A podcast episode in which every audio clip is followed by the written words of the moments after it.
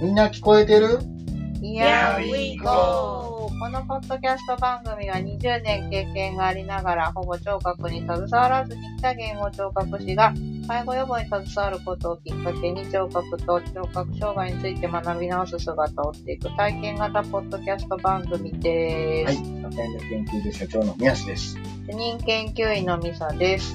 吉野真也です。桜補聴器の井上です。はい、皆さんこんばんこんばんは今日はですね、この間の日曜日、6月11日日曜日に行われた、はい。一般社団法人愛知県言語聴覚士会学術集会において、はいえー我々 Here We Go が、はい。えー番外編としてはい公開収録を行ったという本当に皆さんおよく話ですね。はい。これは、あの、名目上はですね、えー招待講演ということで、えー桜補聴器井上さんに訪問補聴器販売を通じて気づいたことというお話をしてもらおうと。はい。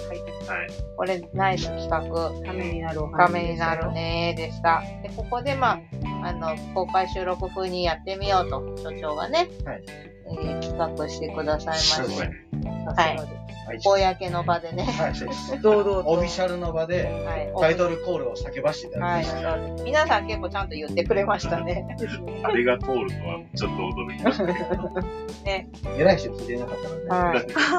はい。で、やっぱり、あれなんですよ。若いね、参加者の方に楽しんで聞いてもらうっていう仕掛けが大事ですよね。真面目に喋ってもね、そう。うん、残らないから。そうなんです。うん。聴覚に携わってない ST って僕をはじめ、それなりに多いですから。ええうん。学術集会、学術集会に来る ST のほとんどがそうですから、うんその人たちに聞いてもらうってなった時に、ゴリゴリのね、ゴリゴリの話も私はできませんけど、いやいやいや。ゴリゴリの話をしてもね、多分何も残らないし伝わらないなと。夕方だし、寝ち最ゃうよ。ね、最後の時間でしたからね。寝ちゃうよ。収録風でね、はい、お届けしました。ました。よかったですね。はい。楽しかったですね。ね、結構周りからも評判良かったでしょ？楽しく聞きましたということで、はい。あの、評判良くですね。なので、まあ今までこう、私たちがこういう活動をしてきて、えなぜそういうことをやるようになったのかっていうお話から、まあ井上さんの訪問の、えー補聴器販売相談っていうのはどういうことをするのかっていうので、まあ在宅で、えー、聴力検査もするし、でもその、訪問と、えっ、と、検査販売店とね、何が違うかっていうと、普段の住み慣れた環境での評価や、投与の効果を試すことができると。はい。そう。それ最初初めて聞いた時、僕も訪問やってるからさ、はいすごい響いたわけですよそうですね。そりゃそうだよな。そりゃそうだよね。そりゃそうだよな。店で聞こえてもね、家で聞こえんってなりますからね。本当にそれはもう散々経験してきた。病院で喋る、弁護士で喋れても、家では喋れん。そうなんですよね。同じですね。本当にね。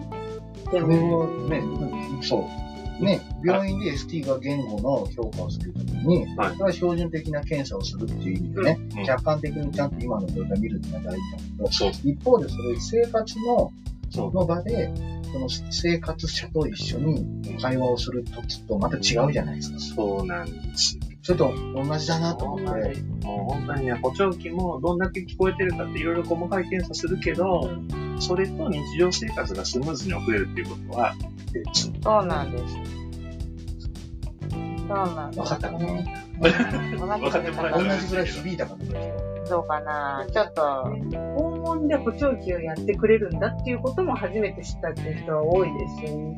そうでまあね。すね。ね。なんかそこの、まあ、メリットがね、まあいろんなこう、井上さんだけじゃなくて、他のメーカーさんでも一応訪問でね、対応しますってところはあるけれども、まあ、そこが一応その生活と即してきちっとその視点で見てるかどうかはやっぱわからないから、だからまあその訪問、井上さんに限らず訪問やってくれる補聴器屋さんあって、ご利用いただいて、その訪問のメリットをね、確認していただけるといいかなとは思いますけどね、通えない人でもね、そういったことできるという。訪問リハだって来てくれるってだけじゃないもんね。行かんでもいいだけじゃないから。そうだね。なかなか行けないから、こっちから出向いてるっていうのは、そ家だからこそできることをやる。ね、訪問でならではの強みをね、我々としては提唱していきたい。はい。なので、まあ、あの、皆さん楽しみながら聞いていただいて、あの、しっかり番組の PR もしましたよね。結構みんなスマホかざしてました。QR コードを出しと QR コード出してるはい。あの、舞台袖で実行委員の方もこうやってましたけど。はい。なので、あの、広く、こう、間口を広げてですね、いろんな方に聞いていただいて、少しでも興味を持っていただいて、ということですね。はい。その、あの、井上さんが招待されてるにもかかわらず、はいあの、私たちの活動を主に紹介してしまって、大 変申し訳なかった。もうなかったなと思って。初対応援なのに。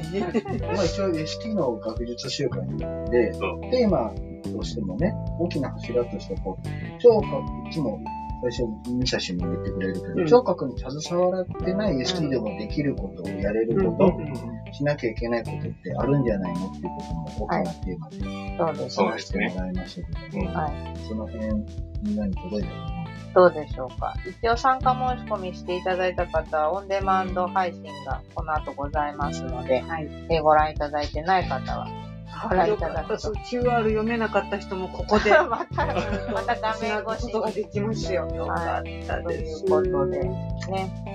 はい。偉い人いないと思 まあいいんじゃないですか。う。怒られないと思います。うんちゃんといいこと言ってましたよ。そうですね。内容はもうバッチリです。そうじゃないですか。会偉い人、あなたが偉い人じゃないですか。ねうちの所長偉い人なんですよ、皆さん。そうなんね、ちょっとこういうふざけた、偉い人がふざけたことやってると、だんだん違い方権的な立場になってくる。すげえいいですよ 何でも許されてそうまあ、あの、真面目にふざけてるからいいと思います。はい。ね、オリジナル T シャツ着てお願いしました。そうですね、あの、結構ポツポツと T シャツを着ているスタッフが会場にもおりまして。はい。ということで、えー学術集会でやってやったぞと いう報告でしたけれども。やってやったぜ。やってやったぞ。勝手にやってるから、オフィシャルの場でもやってやる。